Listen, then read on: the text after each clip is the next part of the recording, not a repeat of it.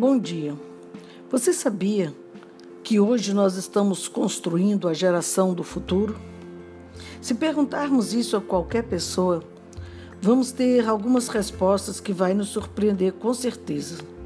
Outras que você vai ver as pessoas falarem de uma forma totalmente descomprometida. Tipo, não tinha pensado nisso. Ou, ah, cada um vive a sua vida e faz a sua própria história. Eu, ou talvez, um sim, eu sei. E aí vai a segunda pergunta. O que você está ensinando para a sua descendência, mesmo com a sua omissão?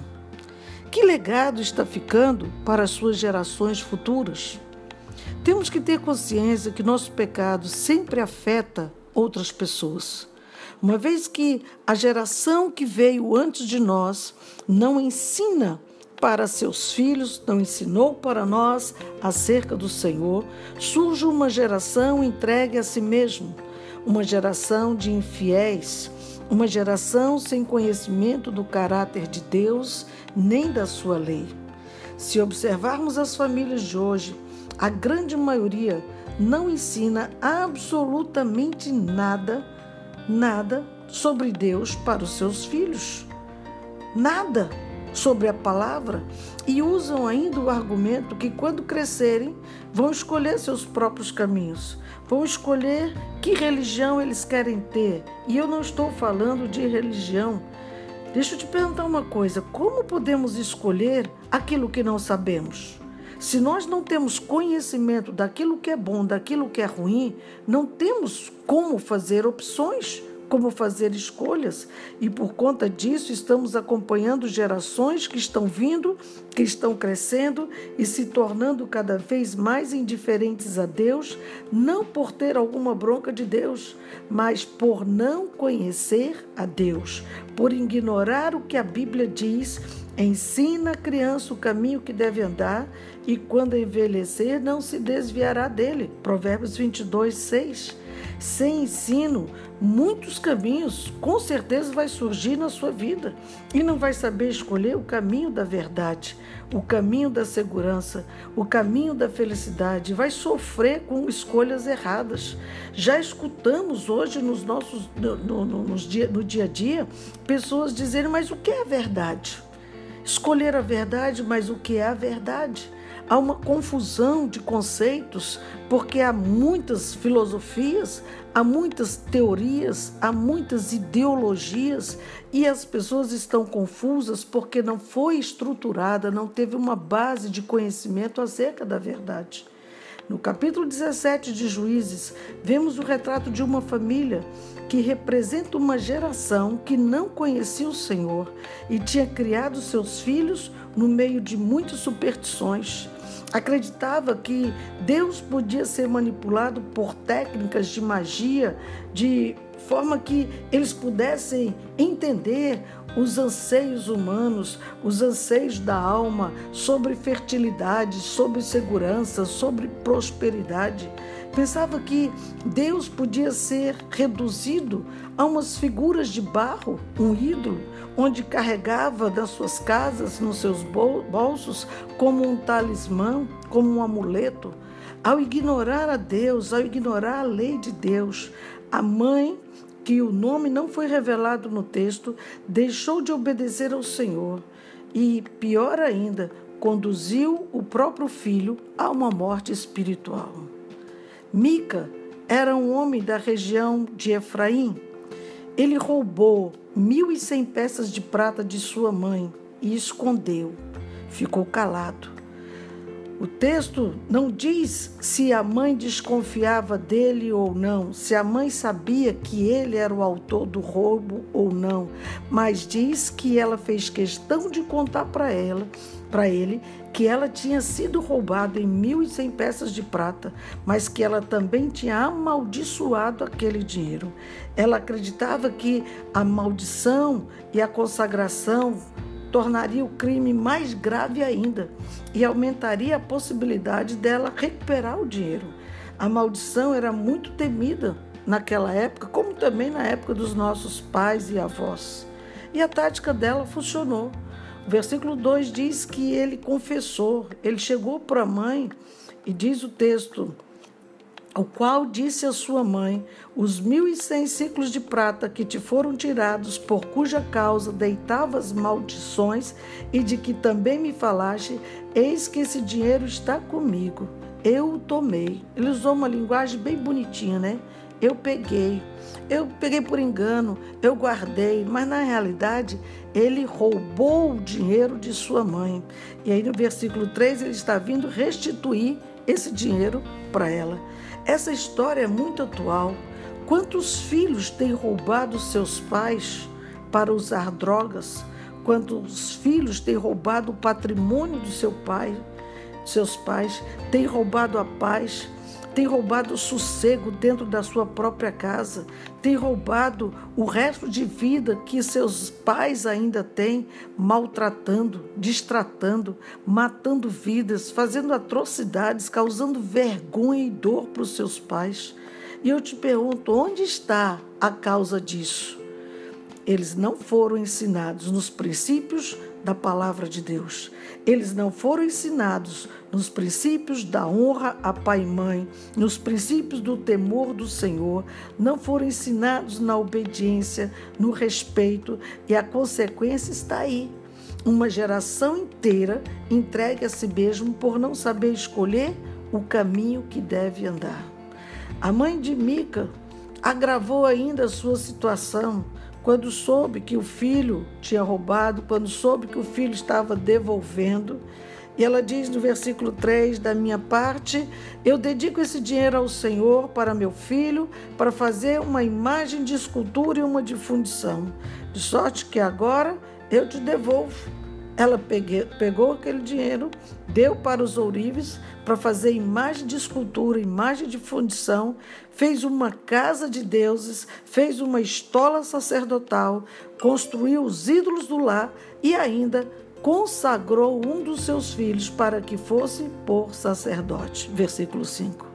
Sua casa se tornou uma casa de ídolos. Por que tudo isso aconteceu? Versículo 6 diz: Naqueles dias não havia rei em Israel, cada qual fazia o que achava mais reto. Amados, a liderança foi instituída por Deus, tanto a liderança familiar quanto a governamental. Israel não tinha líder, não tinha rei. Por conta disso, cada um fazia o que achava mais reto. Assim acontecia nos lares. Esta mulher estava querendo agradar a Deus, mas por desconhecê-lo, por fazer parte de uma geração que não foi ensinada nos princípios, estava transferindo maldição para suas gerações futuras. Israel, ele teve os patriarcas como seus profetas, desde Adão até Moisés. Estes homens eram porta-voz de Deus. A mensagem deles vinha cheio de ensino, cheio de admoestações. Depois disso, cada um começou a fazer o que bem queria. Por quê? Porque deixaram de fazer o que o Senhor mandou. Deuteronômio capítulo 6, de 7 a 9, ele está escrito: Essas palavras que hoje te ordeno estarão no teu coração. Tu as inculcarás a teus filhos, e delas falarás assentado em tua casa, andando pelo caminho, ao deitar-te e ao levantar-te. Também atarás como sinal na tua mão, e te serão por frontal entre os olhos, e as escreverás nos umbrais da tua casa, nas tuas portas. É aqui é onde nós estamos errando. As palavras que o Senhor ordenou, nós não estamos inculcando na vida dos nossos filhos, ensinando, falando delas sentado na nossa sala, sentado na nossa mesa, andando com eles quando saímos para passear, ao deitar e ao levantar, ignoram totalmente Deus, não fala nem muito obrigado porque eu acordei, nem muito obrigado porque eu posso me deitar, muito obrigado por esse teto estão se restringindo a uma oração rápida, corriqueira e decorada nos momentos de refeições, quando fazem. Elas não estão mais como um sinal no nosso coração, nem na nossa mente, como ele diz: atarás como sinal na tua mão e te serão por frontal aos teus olhos. Você olha nas casas, não tem um versículo, não tem uma referência acerca de Deus. Os umbrais da casa estão descobertos, as portas estão abertas.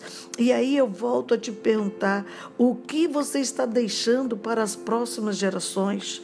O que você está ensinando para a sua descendência, mesmo com a sua omissão? O resultado do mundo que hoje nós estamos vivendo é a omissão dos pais em não ensinar os filhos o que as crianças deveriam aprender, onde elas deveriam estar, o que deveriam estar fazendo. Os filhos fazem o que querem desde bebês, quando se recusam a fazer o que os pais mandam e passam a mandar nos pais. Queridos, a palavra é cheia de orientações. Provérbios 23, 13. Não retires da criança a disciplina. Provérbios 29, 15. A vara e a disciplina dão sabedoria, mas a criança entregue a si mesmo venha envergonhar a sua mãe. Efésios 6, 3. De vós, pais, não provoqueis vossos filhos a ira, mas criai-os na disciplina e na admoestação do Senhor.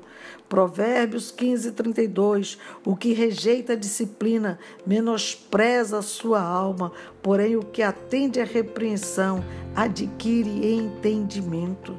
Hebreus 12, 10. Deus, porém, nos disciplina para aproveitamento, a fim de sermos participantes da sua santidade. Verso seguinte diz: toda disciplina com efeito, no momento não parece ser motivo de alegria, mas de tristeza, mas depois produz fruto pacífico aos que têm sido por ela exercitados, frutos de justiça. Olha para a casa de Mica, qual foi o fim da história? A casa deste homem foi saqueada e tudo foi roubado, os seus deuses, seu patrimônio, os, até o sacerdote que a sua mãe constituiu, um levita que andava por lá. A consequência sempre é destruição e acúmulo de perdas. A lição desta manhã é para que você se preocupe com as próximas gerações. Ensina a palavra em tua casa e você haverá estabelecida para sempre. Honra a aliança em Cristo. Não promova a morte espiritual dos seus filhos. Tenha cuidado com o que você está levando para sua casa, os jogos que você está comprando para os seus filhos, os vídeos que você assiste junto com eles, as conversas que tem dentro do seu núcleo familiar, os livros que leem, as revistas que comprem. Amigos, foque no livro. Fique com o livro, a palavra de Deus. Esta é a palavra que liberta, esta é a palavra da verdade. Fique com esta verdade esta manhã e abençoe as gerações que estão vindo aí, esperando uma tomada de posição sua, para que não viva como as gerações dos antepassados, que não sabiam o que fazer porque não tinham direções. Deus está dando direção ao seu povo. Fique na presença do Todo-Poderoso. Deus abençoe sua vida.